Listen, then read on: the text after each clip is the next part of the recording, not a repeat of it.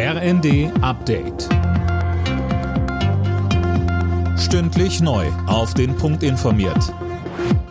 Ich bin Anna Löwer. Guten Abend.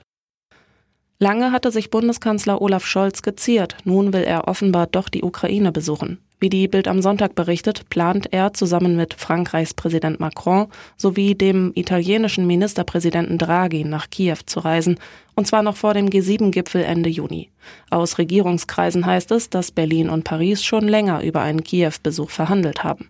Zusammen mit Draghi wollen Scholz und Macron mit ihrer Reise demnach ein Zeichen der europäischen Einigkeit setzen. Die EU-Kommission will in der kommenden Woche entscheiden, ob die Ukraine Beitrittskandidat werden soll. Das kündigte Kommissionschefin von der Leyen bei einem Überraschungsbesuch in Kiew an.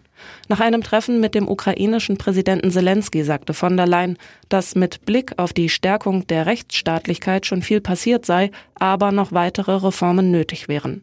Sollte Brüssel den 27 Mitgliedstaaten einen Kandidatenstatus für die Ukraine empfehlen, müssen zunächst alle Länder zustimmen, damit die eigentlichen Beitrittsverhandlungen beginnen können.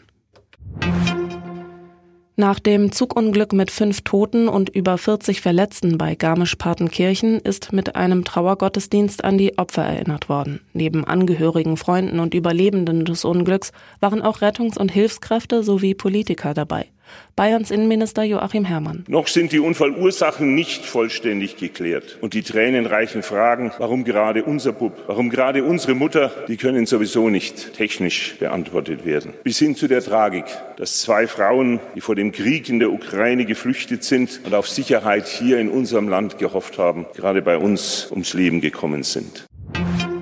Zum Fußball. In der Nations League hat die deutsche Fußballnationalmannschaft das dritte Unentschieden in Folge geholt. Gegen Ungarn spielte die DFB 11 in Budapest 1 zu 1. Alle Nachrichten auf rnd.de